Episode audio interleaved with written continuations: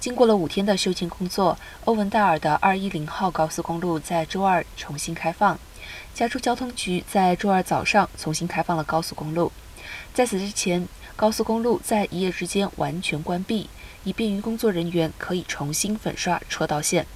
而在周一晚上高速公路完全关闭之前，西行一侧的道路关闭了整整五天，以便于工作人员可以更换圣盖博河大桥的铰链。然而，这次大规模关闭不会是欧文戴尔大道和605号高速公路之间的这条高速公路的最后一次关闭。